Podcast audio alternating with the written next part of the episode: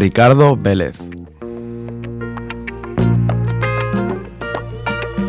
Joao Gilberto.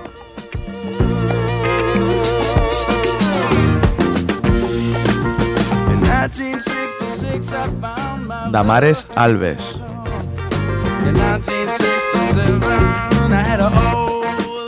José Sarney.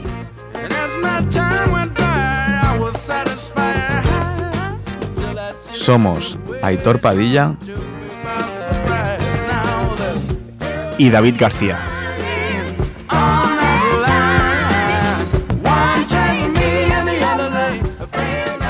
Y esto es Desde la Historia.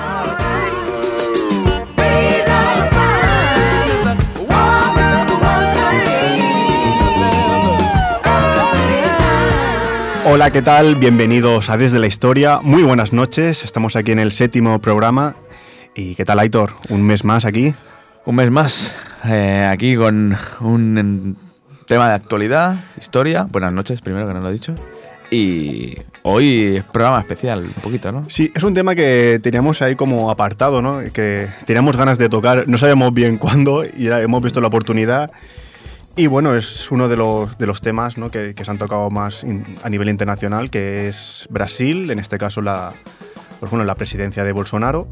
Uh -huh. Y vamos a, bueno, a relacionar esa presidencia ¿no? con la dictadura a la que a veces alude y a cosas musicales que nos gustan, que este año estamos muy musicales. Sí, este año vamos a hacer un repaso por todos los géneros musicales. Y bueno, va a ser interesante, ¿no? Porque vamos a tocar pues música, historia y política brasileña, lo cual, pues bueno, yo creo que se prevé un gran programa, ¿no? Sí, sí. Además es un país cercano, pero que también hay cosas que se desconocen, ¿no? O sea, sí, sí. cercano en cuanto a conocimiento, ¿no? Es diferente hablar de de igual, yo que sé.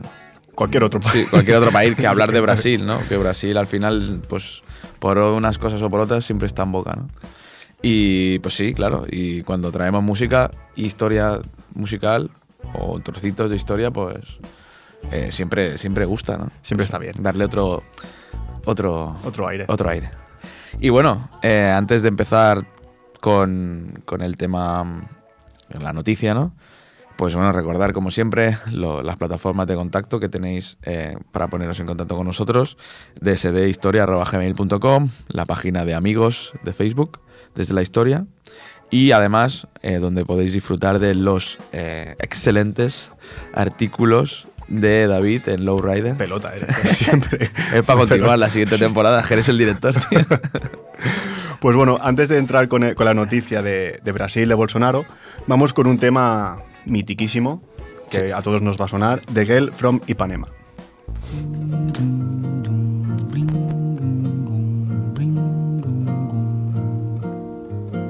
Olha que coisa mais linda, mais cheia de graça. Ela, menina que vem e que passa, num doce balanço, caminho do mar. Moça do corpo dourado do sol de Ipanema, o seu balançado é mais que um poema, é a coisa mais linda que eu já vi passar. Ah, porque estou tão sozinho? Ah, porque tudo é tão triste?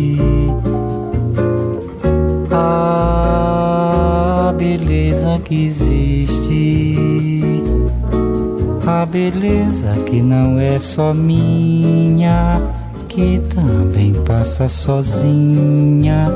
Ah, se ela soubesse que quando ela passa, o mundo sorrindo se enche de graça e fica mais lindo por causa do amor.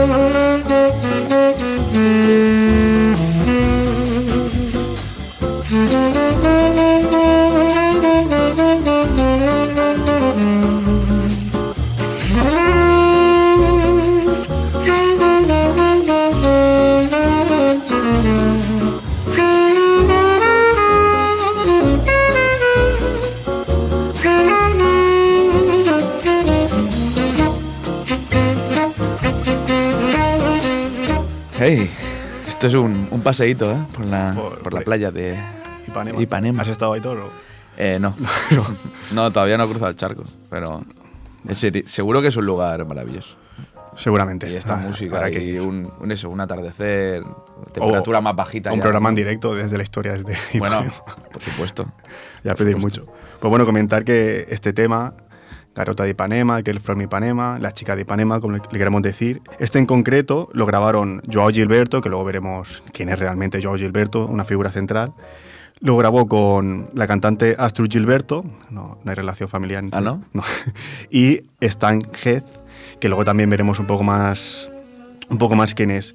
Comentar esta canción, bueno, que es una de las más famosas de Bossa Nova y, y de la música brasileña, podemos decir, que es una canción original de Vinicius de Moraes y Tom Jobim, que después también veremos quiénes son realmente, y que fue com- compuesta en el 62, hace ya uno- unos Sí, cuantos sí. años.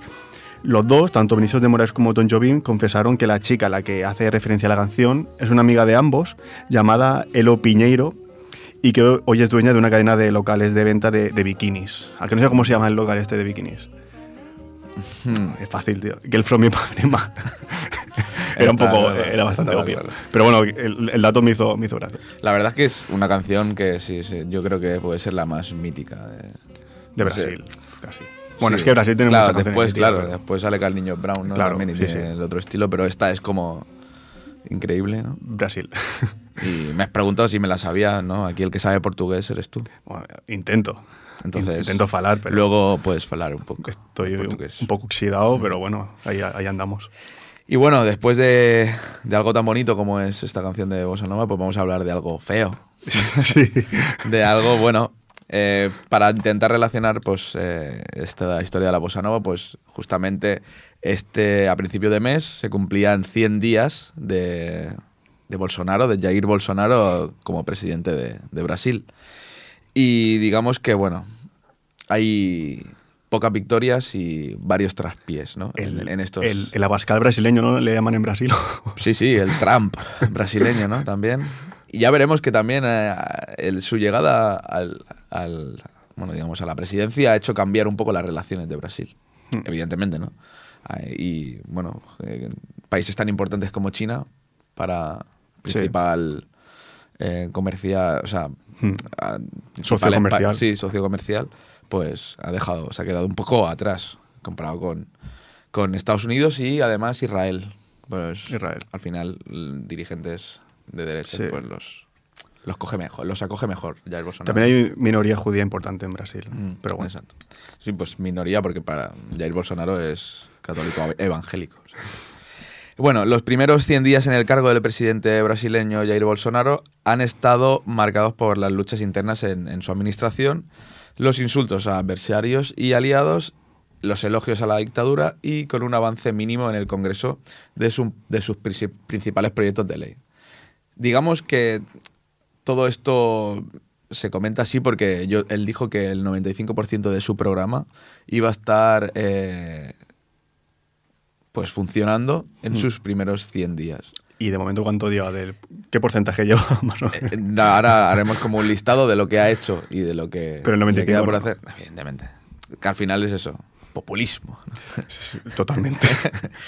Y bueno, tras realmente, o sea, es un- una persona importante porque le asestó a la izquierda su mayor derrota electoral eh, en casi dos décadas en Brasil. Y entonces, bueno, Bolsonaro asumió la presidencia, asumió la presidencia de Brasil con el compromiso de producir cambios profundos en un país que eh, se encontraba golpeado por la mayor crisis económica que habían sufrido hasta entonces, una corrupción bastante generalizada Casos de corrupción importantes. y sí. una violencia creciente también. Sí. Digamos que serán los, las tres, mm, los tres principales problemas ¿no? de, que, que estaban golpeando al país. Hombre, cuando llegó, el- me acuerdo lo del Mundial de Brasil, 2014. Sí, fue... mm, Que al principio, cuando se proyectaba el, el Mundial, era como algo, oh, Brasil, ¿no? Lo que, lo que puede Mm. ser en el futuro. Y, llegaron, y llegó el, el país al Mundial ya con muchos problemas sociales. Y fue un Exacto. poco una doble. convulso, exacto. Sí. Para, bueno, tampoco hizo muy buen papel. O, Brasil. o- o- ganó, es que igual ganó. No. Espera, me estoy No, flipando. ¿verdad? Brasil, octavos, Sí, cuartos. digo que ca- cae- igual le afectó. ¿no? Eh, bueno, el 1 de enero Bolsonaro llegó al Palacio de Planalto, que digamos que sería como pues la Moncloa. La Moncloa, aquí. sí. Eh, ¿Te lo has pensado? no, es que claro, como está también el, Palacio de la Zarzuela, Mm, que No me preguntes ahora por qué. Muchos vieron, bueno, muchos vieron que era un hombre ajeno a la política, que iba a sacar a Brasil rápidamente de la recesión en la que estaba, que tenía un plan de liberación de armas que eh, iba a hacer que la población civil se encontrase pues, más segura, que algo esto también ha aparecido ahora aquí en España, bueno, como un... Sí, sí. Se ha, se ha- se ha traído. Lo que pasa, claro, con lo que comentas ahora de, de Bolsonaro, ¿no? lo que prometía, es muy similar a Trump. Exacto. Y digamos que sí que es verdad que tanto Estados Unidos como Brasil son dos países con problemas de seguridad importantes. No sé yo si España está a ese nivel, No, para, que Abascal tenga que, que soltar lo, lo que soltó, que, es, que esa tontería que, no se la ha comprado nadie, porque es que no se la puede comprar Exacto. nadie. Eh, bueno, volviendo un poco al... En, en estos meses el mandatario ha acumulado un puñado de acciones de las que puede presumir, no a- o sea, de, de las que él creía que tenía que hacer ya las ha hecho, no que, que, que sean que se pueda presumir de ellas, ¿eh? como persona normal. Entonces ha impulsado una reforma de la a la seguridad social, una propuesta de ley que la ha empujado el famoso juez del caso Lavallato, que es un caso muy importante que hubo mm, contra una bueno, una orga- organizaciones criminales antiblanqueo que blanqueaban dinero y se llama lavallato porque es lavacoches, porque era, utilizaban Ah. empresas del, de lavacoches coches para, para blanquear dinero. Y eso, bueno, um, este juez impulsó una ley para luchar contra el crimen organizado y la violencia. Y además también ha hecho Bolsonaro pues privatizar una decena de puertos y aeropuertos. Que eso, pues bueno, si los privatizas, pues sí que entra dinero a las arcas del Estado, pero no sabemos hasta qué punto es, es positivo. Eh, sin embargo, para muchos la imagen eh, se ha deteriori- se ha deteriorado mucho y mientras algunos analistas consideran que se trata de un gobierno paralizado por varios eh, escándalos de corrupción que han salpicado a su familia y a su partido, el Partido Social Liberal, el PSL, y que, que es el partido que lo catapultó a la, a la presidencia. Digamos que durante 27 años en el Congreso, porque Bolsonaro siempre había Sí. estado en, en- en la oposición, eh, Bolsonaro fue conocido porque sus discursos eran bastante inflamables. ¿no? Provocativo, ¿no? Era- Sí. Tiene ese... Exacto. Y que solo presentó dos proyectos que se convirtieron en ley, ¿no? O sea, que ya dejaba entrever un poco, pues, era como más pan y circo, ¿no? Que al final trabajo para, para mejorar eh, el, país. Eh, algunos también se están preocupando por el papel que tienen sus hijos eh, dentro de, de este mandato, ¿no? Dice, sus hijos son Carlos, Eduardo y Flavio y, por ejemplo, las críticas que Carlos eh, hizo ayudaron a impulsar la renuncia de un ayudante de Bolsonaro, eh, Gustavo Bebiano, por ejemplo. Y Eduardo, también otro de los hijos, alarmó a bastante gente al tuitear que el- su padre, el presidente de Brasil, solo necesitaba un soldado y un cabo para tratar con el Tribunal Supremo. Bueno, Tranquilamente. Un tuit de, estro- de- de estos tranquilos, ¿no? Que, Sí, exacto. Luego, fuera, del, fuera de lo que es la figura de Bolsonaro, ya más con el, lo que es el, el gabinete de presidencia, ¿no? Eh, está dividido en cuatro facciones ahora mismo. Se encuentra dividido porque al final, bueno, al- si eres tan reaccionario, ¿no? Al- en, en 100 días ya se ha dividido en... en sí. Están los militares, que son ocho de los 22 ministerios que, que tienen. Eh, los conservadores evangélicos, que, que controlan la agenda de derechos humanos del gobierno. Eh, una ala que es más moderada, que supervisa los ministerios de Economía y Justicia. Y un grupo de fanáticos antiglobalización de Olavo de Carvalho, un escritor brasileño de extrema derecha que vive en Estados Unidos. O sea, extrema derecha antiglobalización, ¿no? Exacto. Y bueno, eh, además la gente de Brasil pues parece que está un poco inquieta según eh, unas, bueno, estas encuestas que se hacen ¿no? a los 100 días. Em, bueno, digamos que Bolsonaro en febrero, justamente a un mes después de, de ser presidente, tenía un 38%, por- un 38,7% de los ciudadanos eh, valoraba su gestión como buena o excelente. Eh, actualmente se sitúa en un 30%. Digamos, Un 30. ha bajado 8 puntos. Bueno, es, es importante, 8 Ya. puntos son, son muchos puntos. Y ha subido, eh, por ejemplo, la gente que lo considera mala o pésima del 22% a un 31%, que es considerable también, ¿no? Digamos que ahora se ha, equi- se ha equilibrado mucho más. Antes, con la, la euforia ¿no? de la Sí. victoria, igual estaba... La, la- la verdad, el fenómeno Bolsonaro impresionó bastante ¿no? en su momento cuando parecía Sí. que iba a ganar. También, bueno, salieron como, como tweets de Neymar o de Ronaldinho, creo recordar, como dándole apoyo indirecta o directamente. Y eso sonó como que la población, pues, había como, como, como un au- auge, ¿no? Hacia que Bolsonaro iba a ganar, que es un poco lo que pasó con Trump. Y son fenómenos que desde la distancia, claro, desde Europa, ¿no? Pues cuesta de, de asimilar, ¿no? Y, y de verlos con, con criterio. Claro, no vivimos ni en Brasil, ni en Estados Unidos, ni en eso, ni- vivimos muy lejos, ¿no? Pero son fenómenos que la verdad que son sorprendentes. Sí, sí. Bueno, y que al final. Son tampoco sorprendentes que- que, tengan pues eso, ¿no? Ese, ese auge social, ¿no? Para, bueno, para que al final salgan ele- elegidos como presidentes. ¿no? Exacto. Es algo Y sorprendente. y luego veremos que no es el, el- o sea, que va todo el gabinete de presidencia va un poco en consonancia, ¿no? Hay- he sacado como mm, un par de noticias de dos ministros, Mm. que un ministro y una ministra, que es bastante a tener en cuenta, ¿no? Lo que comentan. Y bueno, entre las decisiones más controvertidas y, des- y recientes eh, de, de la presidencia de, de Bolsonaro destaca la preparación de festejos para celebrar el aniversario del golpe de Estado que dio paso a, a la última dictadura militar brasileña, de la que igual hablas un poco. Sí, hablaremos un poquito de la dictadura militar y, y la verdad que, bueno, lo que decía hace un minuto, o sea, no se entiende, ¿no? Como un personaje público... O, o sea, ya no es que tenga algún comentario, ¿no? Que se le puede escapar a favor de la dictadura. No, no, sin Que eso, eso, bueno, en España también pasa, ¿no? Ya celebrarlo directamente, Eso. ¿sabes? O sea, es otro paso. Entonces, no sé, no sé, es, es Sí, muy eh, sorprendente. di- digamos que esto no es más bien por Bolsonaro, sino fue el ministro de Educación, que es Ricardo Vélez, eh, que dijo eso, que quería crear el día, que para él no fue una dictadura y que además iban a cambiar, pues iban a revisar los libros de texto para que Sí. Bueno, luego... la historia se explique de otra manera. ¿no? Cuando entremos en la dictadura, pues bueno, ya, ya lo veremos mejor, pero por hacer algo así, un resumen muy rápido, claro, hacían elecciones, pero ¿cómo? ¿De qué manera? ¿no? ¿Qué, qué partidos se podían presentar? ¿Qué partidos no se podían presentar? O sea, evi- evidentemente era una dictadura, ¿no? El nombre lo dice, dictadura militar. No era una dictadura mejor como la de Franco, que era personalista, ¿no? Que estaba, Ujú. eh, era la figura de Franco, digamos. Ahí en Brasil era diferente. Hubieron diferentes gobiernos, pero todos bajo el mismo contexto, ¿no? O sea, dentro de una dictadura militar. Exacto. Sí, que claro, cuando piensas en dictadura igual te vienen las más europeas, ¿no? Hmm. Sí. En ese aspecto. Bueno, sí, seguramente es Bueno, a lo mejor es mi opinión también, Sí, a bueno, no, lo que pero- leído, pero considero que es una dictadura. Exacto. Em, también lo que hemos hablado antes, ¿no? Los primeros movimientos en política exterior de Bolsonaro han significado un giro importante para Brasil, al menos retóricamente, ¿no?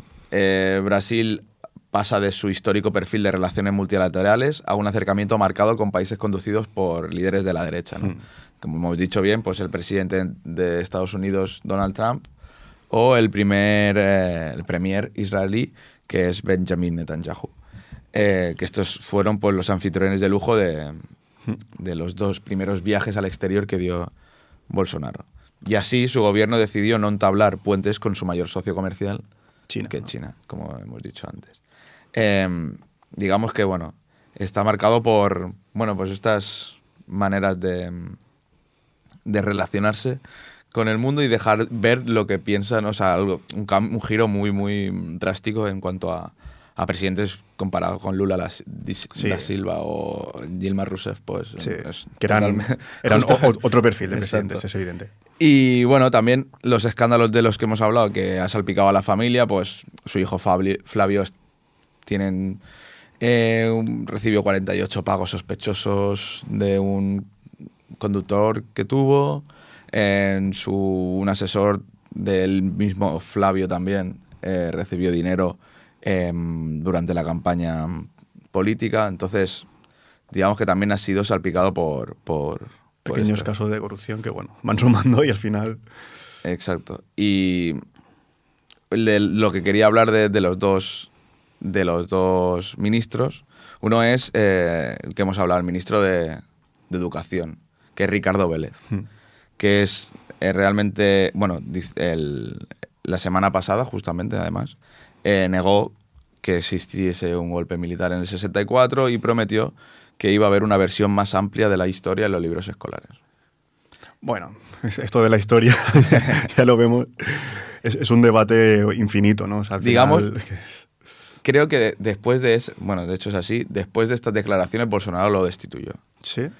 porque dijo que era buena persona y tal, pero que la gestión no estaba funcionando.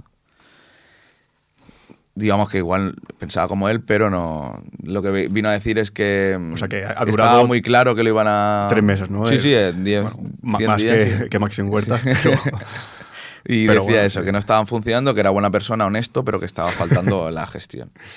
Y cosas que dijo, las polémicas de Vélez. eh, Ricardo Vélez es un colombiano nacionalizado Mm. brasileño y asumió el poder eh, y echó a 14 funcionarios, al menos 14 funcionarios renunciaron o fueron despedidos y esto también lo, lo enmarcaban dentro de unas acciones para acabar con el marxismo, marxismo en, en, la en las instituciones. En las Digamos que hicieron instituciones. como una limpieza de empleados públicos y de funcionarios. bueno, también cada uno lo que entiende por marxismo Exacto. al final.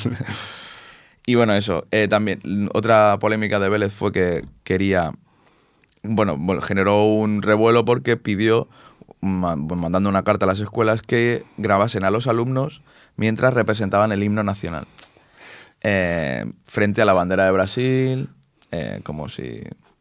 Nada, muy normal, ¿no? Y tuvo que pedir disculpas, Bueno, evidentemente, porque son menores de edad.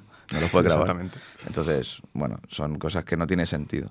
Luego también, claro, piensa, hizo declaraciones contra los brasileños, dijo que se comportaban eh, como caníbales y que roban cosas en los hoteles y en los aviones. Como si... Claro, al final es como es colombiano, no puede decir, pero Claro que- está gobernando en Brasil, no puedes decir esto, es, es increíble. Y comparó la labor del narcotráfico local con la labor de Pablo Escobar en Colombia. Dijo que, bueno, pues que a veces donde no llega la institución tiene que llegar el narcotráfico. Bueno, seguro que es una persona muy interesante, Ricardo Vélez. Ya trataremos de entrevistarlo. y la día. otra persona, la ministra, que también es un buen, buen personaje, un buen personaje, eh, dijo que es Damares Álvarez, que es la ministra de la Mujer, la Familia y los Derechos Humanos. eh, bueno, vino a decir, bueno, eh, la- digamos que es como una ministra de igualdad, pero no se llama igualdad porque tampoco creen en eso, ¿no? De la ideología de género, bla, bla, bla. Ministra de la Mujer y la Familia, ¿no? Exacto. Ahí lo engloban. Y dijo que el, el niño viste de azul y la niña de rosa, no sé qué. Luego dijo que vio a Jesús subirse a un guayabo. Lo vio, direct- o sea, literal. Digamos que está dentro de un evangelismo bastante Sí, no, se, se nota. Bueno, cada, no, no moderado, digamos. cada uno con, su- Y, con sus temas. bueno, También vino a decir que las mujeres solo estaban para, para parir, que la ideología de género era muerte. Muchísimas cosas que, que sí, que Bueno. comparamos con los anteriores presidentes y los anteriores, los anteriores gabinetes Hmm. y que la verdad es que ha dado un giro pues de 180 grados en, en muy poco tiempo. Veremos cómo evoluciona. De momento ya- está bajando popularmente Bolsonaro, Exacto. según hemos comentado, pero claro, eh, con ministras que hablan así, sí, claro, es... Y bueno, también hace poco hubo también un bastante mm, revuelo por lo que querían, los, bueno, con los indígenas de, de Brasil, que fueron allí a decirle a Bolsonaro que que qué pasa. y bueno, hasta aquí un poco el resumen de lo que ha venido a hacer y de lo que ha hecho. Estaremos expectantes a ver, a ver cómo evoluciona este gobierno, ¿no? Si sale a Bascal, supongo que vendrá Bolsonaro a, a Ah, claro, visitarlo. ¿no? evidente. Claro, Tenemos claro. aquí visita oficial. Exacto. Y bueno, lo que hemos comentado, ¿no? Eh, Bolsonaro ha tenido bastantes declaraciones en torno a, a la dictadura militar, ya en campaña, o sea, ya Sí, antes sí. de que saliese, ¿no? O sea, dando a entender de que no era una dictadura, de que fue un periodo de, de progreso y felicidad para, para Brasil. Entonces, en el tema histórico, eh, vamos a hablar un poco de ello y relacionarlo con el género por excelencia de, de Brasil, que es, bueno, más allá de la samba, la bossa nova, que al final Mm. están relacionados. Pero antes vamos con segundo tema de Toquiño y Gilberto Gil, tarde en Mitapoa.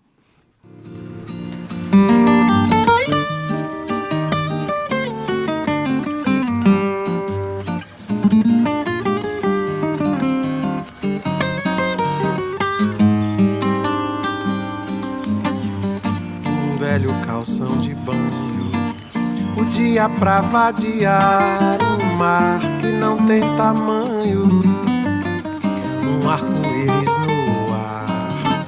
Depois na praça caí em mim, senti preguiça no corpo e numa esteira de vinho, beber uma água de coco é bom. Passar uma tarde em Itapuã, ao sol que arde em Itapuã, mar de Itapuã, falar de amor Itapuã, passar uma tarde Itapuã, ao sol que arde Itapuã, ouvindo o mar de Itapuã, falar de amor Itapuã.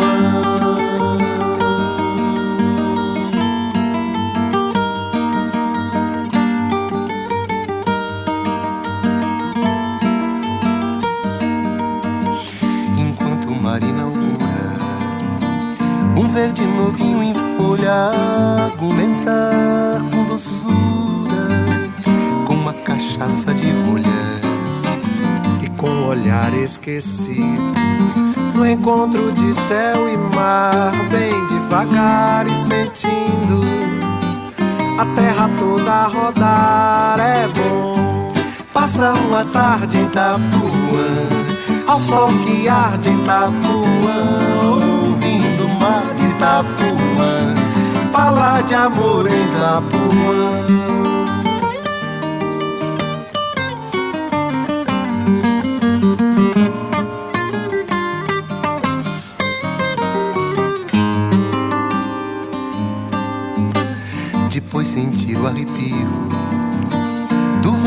noite traz E o diz que diz que macio que brota dos coqueirais. e nos espaços serenos, sem ontem nem amanhã. dormir nos braços morenos da lua de Itapuã é bom.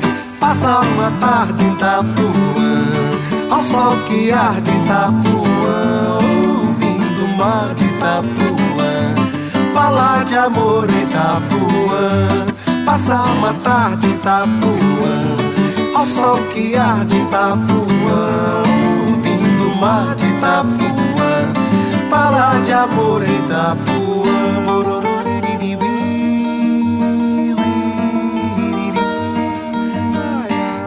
Esta también me suena, ¿eh? Mucho, mucho. Difícil tocar la guitarra mejor que, que Toquiño y Gilberto Gil, ¿verdad? Está, mm, Temazo. No sé si me gusta más que, Pa- Ipanema. Que son diferentes tipos de, de bossa nova. un- También para pasear, ¿no? Y, y comentar que, que esto está grabado en directo, ¿eh? o, sea, ¿Ah, es- sí? o, o sea, no es de un disco, de una grabación. Esto es primera toma y sale perfecta. sí. La verdad es que Pero bueno, es son, son, son dos genios. Luego hablaremos más de ellos, por eso no quiero decir ahora Vale, quiénes son, pero luego veremos, ¿no? Gilberto Giri y Toquiño, dos, dos figuras centrales de la música brasileña. Y bueno, entramos en el apartado histórico, ¿no? donde, como he dicho, profundizaremos en los orígenes de la bossa nova como género musical y analizaremos la relación directa o indirecta ¿no? de la bossa nova con la situación política de Brasil, a la que Bolsonaro pues, hacía referencia, ¿no? la, la dictadura militar que se instauró, bueno, dictadura militar, entre comillas para algunos, Bueno, claro. que- que se instauró en el, en el 64. Depende de quién lo explique. Exactamente. Pues bueno, la bossa nova es un género musical ¿no? surgido en Brasil a finales de, los- de la década de los años 50 y fue concebido por jóvenes compositores de clase media de, de la zona sur de la ciudad de Río de Janeiro, lo que es Copacabana y Panema. Tú lo, lo conoces bien. Sí, sí, cuando estuve todo allí. lo, lo que es Copacabana y Panema. Ujú. Y es un género que surgió básicamente a partir de dos estilos musicales, que son la samba, estilo musical brasileño por excelencia, y el jazz americano. Eh, básicamente, luego también hay otras influencias. En principio, el término bossa nova era solo relativo a un nuevo modo de cantar y de tocar la samba en la época, es decir, una forma de entender la música no dentro de la samba carioca urbana, carioca de Río de Janeiro. Sí, sí. Lo sé. Y, pero bueno, con el paso de los años la bossa nova se fue convirtiendo en lo que es hoy en día, ¿no? que es básicamente en el género más influyente de la historia de la música popular brasileña. Las figuras centrales de la bossa nova, en sus orígenes, eh, fueron Joao Gilberto, que hemos escuchado al principio primera. tocando la guitarra y cantando en, en The Girl from Ipanema. Garota. Garota. Garota de Ipanema. Y, y, bueno, aparte de Joao Gilberto, Tom Jobim y Vinicius de, de Moraes. Podríamos decir que sin ellos, ¿no? sin, sin el trabajo de Joao Gilberto como guitarrista y compositor, de Tom Jobim como pianista y compositor y de Vinicius de Moraes como letrista y compositor, pues no hubiese existido la, la bossa nova como tal, ¿no? Habría otra cosa, pero no lo que conocemos como bossa nova porque ellos, ellos tres, básicamente, sobre todo Joao Gilberto, lo veremos, fueron los que crearon el estilo peculiar, ¿no?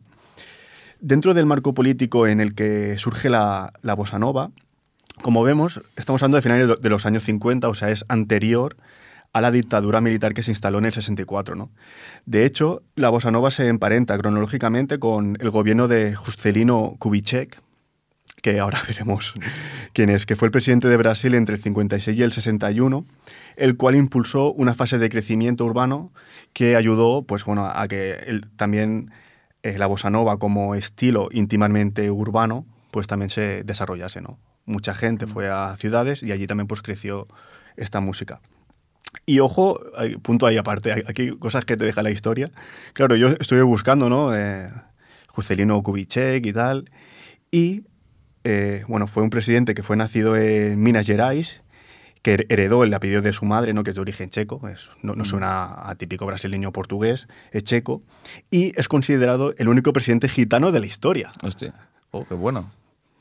Me lo comentaste ahora que lo dices, pero no me Lo comenté por el grupo Sí. de WhatsApp. Es que cuando has dicho que tenías que comentar algo, he dicho, a ver, y es verdad que era esto. Y además Sí. fue fundador de Brasilia, ¿no? O este no fue. Exactamente, sí, sí, fue el, el mismo. El fundador de Brasil. Veo que has estado atento Yo tengo un par de cosillas de lo que has dicho. Minas Gerais, ¿sabes de qué viene? de las minas. Eran las minas generales de. Portugal entonces. Digamos que ahí de donde sacaban la mayoría de los Sí, sí.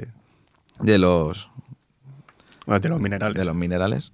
Y otra que Brasilia es una ci- ciudad que se ideó como un concepto de ciudad donde todo está focalizado, digamos. Mm. Eh, la vivienda está en un sitio, la industria está en el otro, totalmente separado. Eh, Todo es funcional, ¿no? Podemos decir. O sea, Sí, funcional, pero que a- al, al final, como tendría que funcionar la, la ciudad, no ha sido tal. Al- na- prácticamente vive muy poca gente allí y solo se utiliza como eso, como capital administrativa y donde tienen las cortes generales y, y poco más. Digamos que al final se buscaba una funcionalidad a la ciudad, pero la ha convertido en una ciudad enorme donde no te puedes mover si no es en claro, o coche. sea, al, al principio sí que podría tener un poco más de sentido, Sí. ¿no? Digamos que sobre el papel, ¿no? Sí. Sobre el papel tenía mucho sentido, pero luego al final separar una zona de ocio de una zona de viviendas y tenerlo todo focalizado, pues no ha sido tan, Claro. tan, tan bueno, ¿no? Para la ciudad. Bueno, pero al final es un trabajo de ingenieros eso que Mm. tiene que ser fascinante, o sea, crear una ciudad. Sí, sí, además es que me lo explicaron tal cual, en plan, que en el papel tenía mucho sentido, pero que Mm. luego se quedó en... Pues bueno, interesante Aportación. a- a- aportación.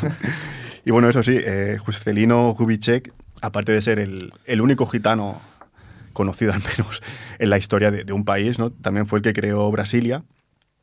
Y bueno, en este caso era gitano por parte de, de su madre, que era de origen checo, pero nunca aludió mucho a ello, o sea, lo, lo tiene un poco como escondido. Em, luego, ya digo, más allá de eso, también está consider- considerado como uno de los presidentes de Brasil eh, mejor valorados ¿no? de, de la historia, o sea, lo cual también es, es un dato importante, más allá de, de lo anecdótico de que sea de familia de origen gitano.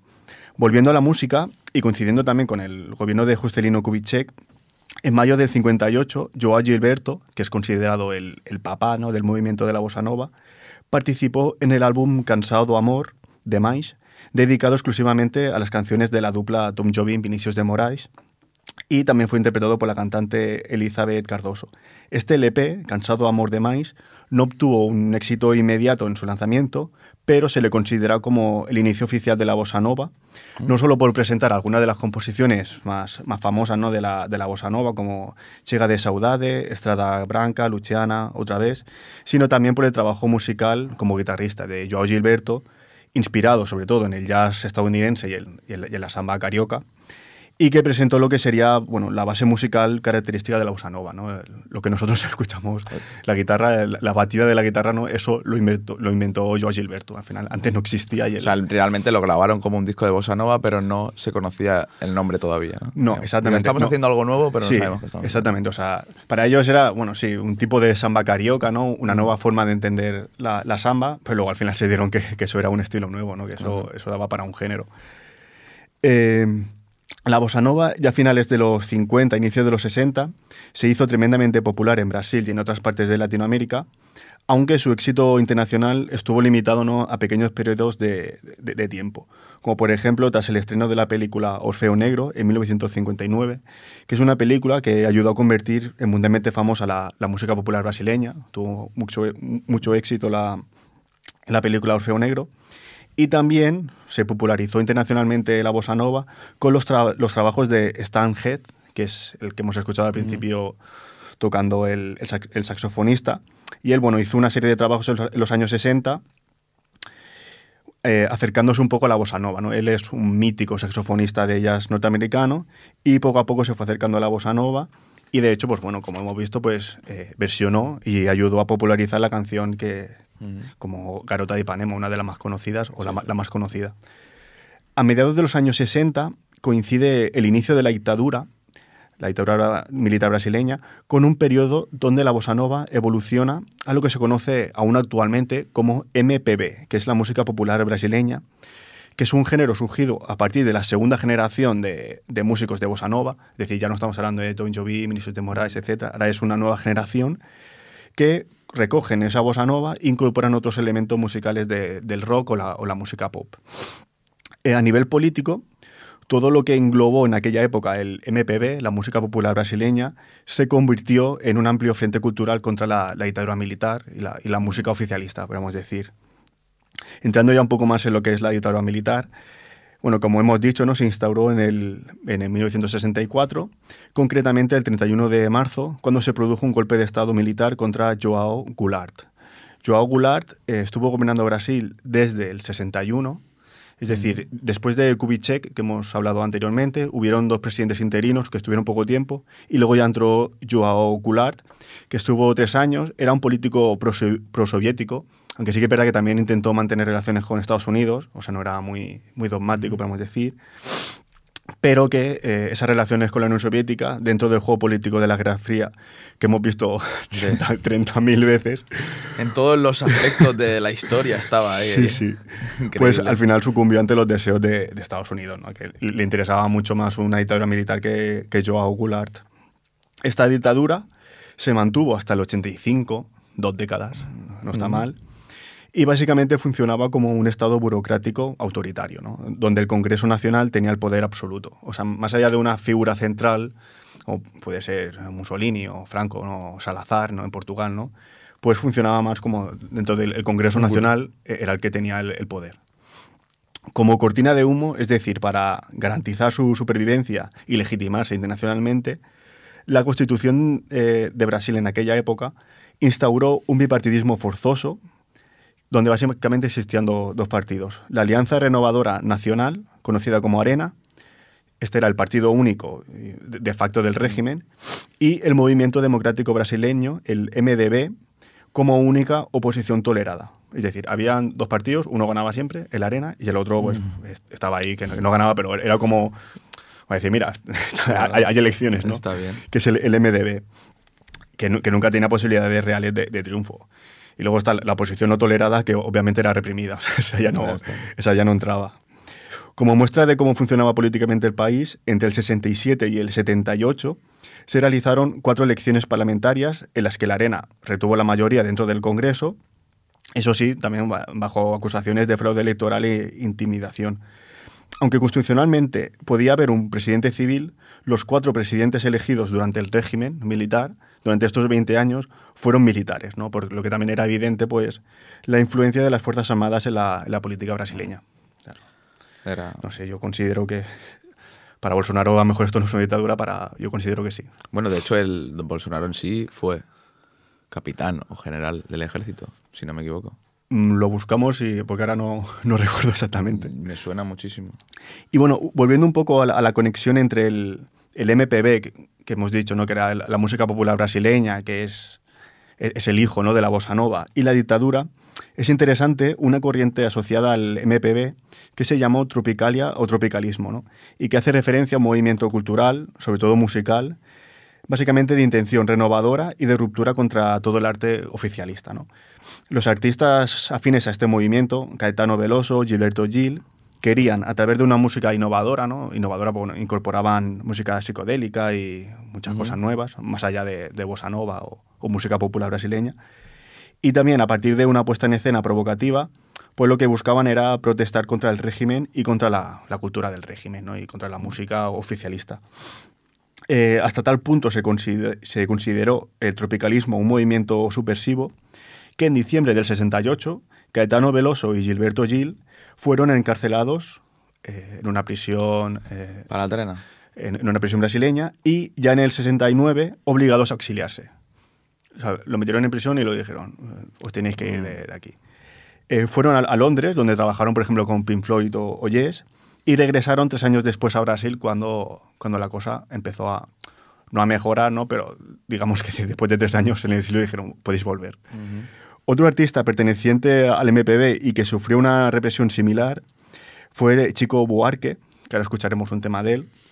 Después del golpe de Estado en Brasil en el 64, Chico empezó a escribir sobre la situación política, pero evitó la censura al usar analogías crípticas y juegos de palabras en sus canciones. O sea, digamos que podía, eh, sus canciones podían salir a, a la, a la venta, digamos, porque la censura la, la saltaba. Cada vez eh, su actividad política fue creciendo y también su colaboración con cineastas, dramaturgos, dramaturgos y músicos que protestaban contra la dictadura militar, lo que al final también le valió ser arrestado en el 68 y también eh, ex- exiliado. ¿no? Se fue a Italia, donde fue con, con uno de sus mejores amigos, eh, con el que también ha colaborado muchísimo, que es el genial guitarrista Toquiño. Y Chico Buarque también regresó a Brasil en el, en el 70. Digamos que es una situación parecida a la de Caetano Veloso y, y Gilberto Gil. Una vez regresó, utilizó su fama y su habilidad para seguir escribiendo canciones de protesta contra la dictadura, entre ellas Samba de Orly, que escucharemos ahora dentro de, de un ratito. Para ir finalizando, bueno, la bossa nova, como vemos, sí que los años 60 tiene su fin cronológico, es decir, la primera época de, de creación y de apogeo con las figuras de Joao Gilberto, Tom Jobim y Vinicius de Moraes, pero su legado, dentro ya, ya sea del MPB o, o del jazz, eh, bueno, es infinito su legado, porque aún continúa existiendo, Claro. ¿no? Hasta llegar bueno, a ser una música reconocida internacionalmente y uno de los máximos exponentes culturales de un país tan inmensamente rico culturalmente como, como es Brasil.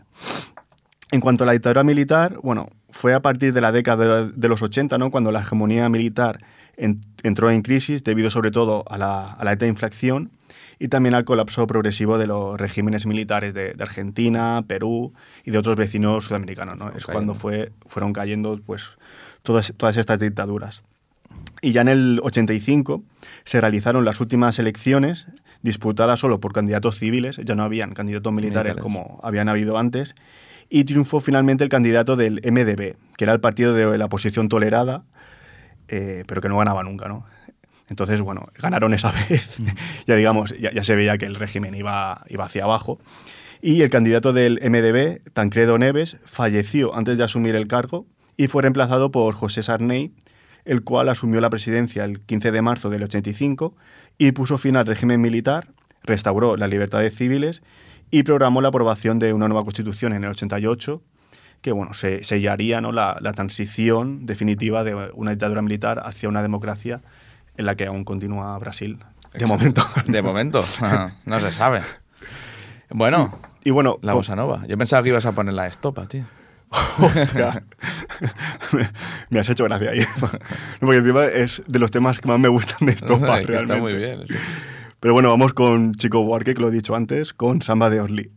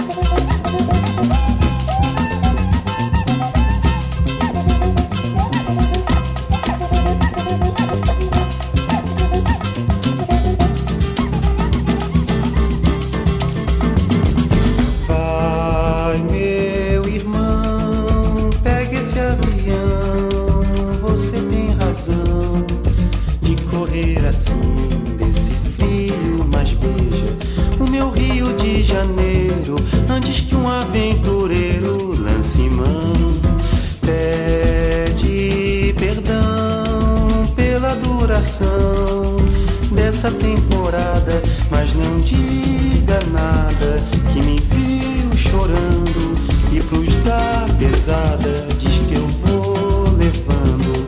Vê como é que anda aquela vida à toa. E se puder, me manda uma notícia boa.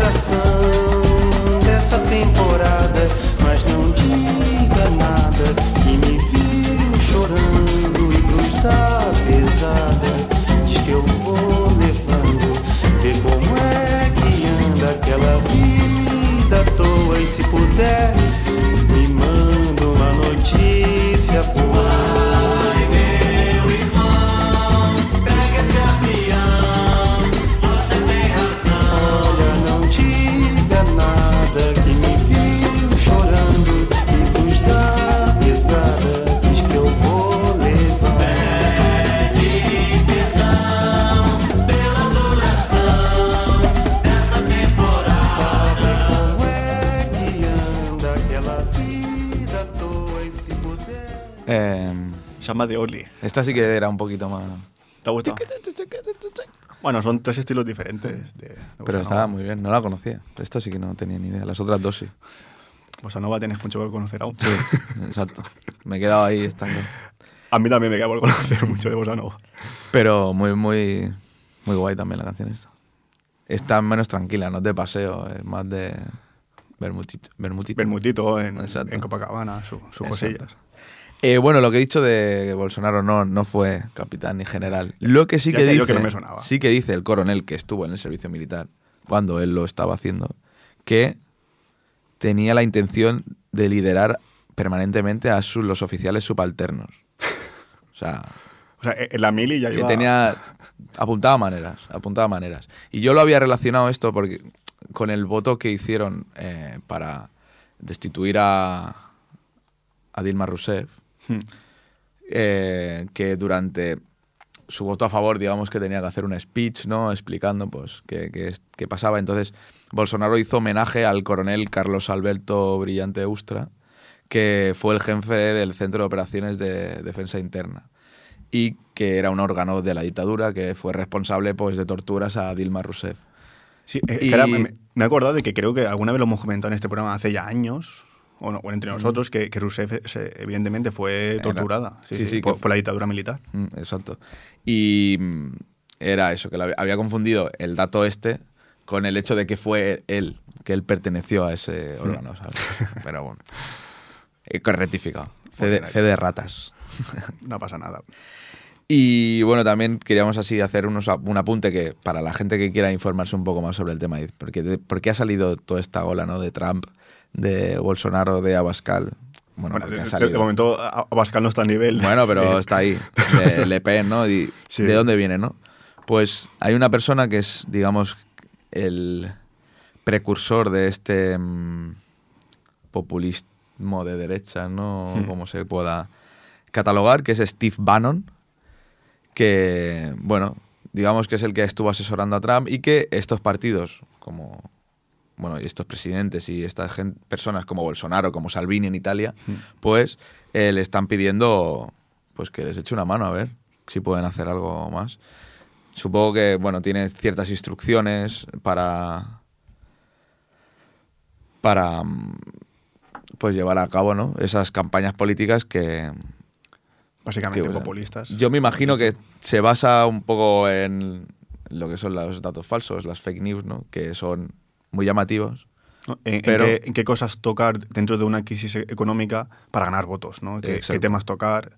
Y, y en todo esto, pues la figura de Bannon pues, es importante para estas figuras nuevas de populismo de extrema derecha que, que están surgiendo en todo el mundo.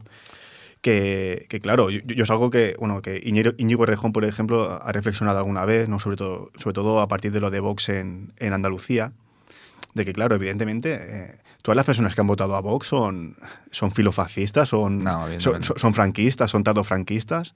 Hombre, yo, yo creo que no, evidentemente, ¿no? Pero hay que preguntarse por qué votan a esa opción. O sea, siendo personas que se pueden considerar de- demócratas, ¿no? Como podemos ser nosotros, ¿por qué acaban votando esa opción, no? Y por eso es- me parece muy interesante pues analizar ¿no? y, y estudiar todos estos movimientos, criticándolos obviamente, porque bueno, son figuras que en muchos aspectos pues, son Sí. muy detestables, pero también analizándolo desde un punto de vista político ¿no? Eh, y social de por qué.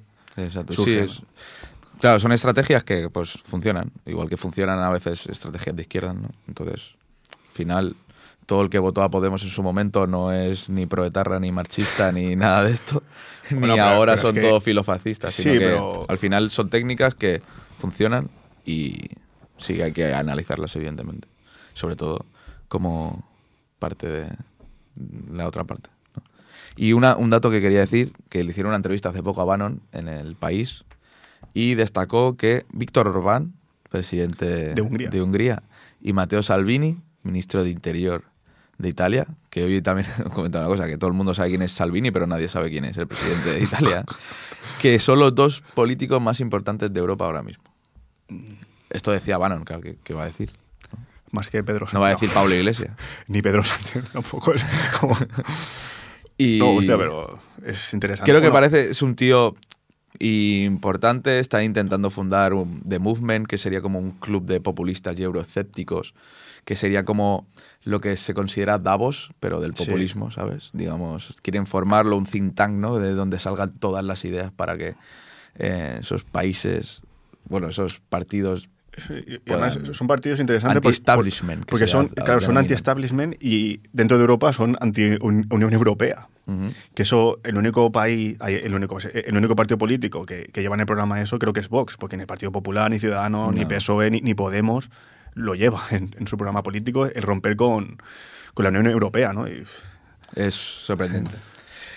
Y bueno, lo tendremos que dejar aquí ya. Bueno, un- Eh, muy buenas noches, muchas gracias a Jordi, a Ripollet Radio.cat 91.3 FM y a ti por explicarnos lo que nos has explicado. muchas gracias a todos y buenas noches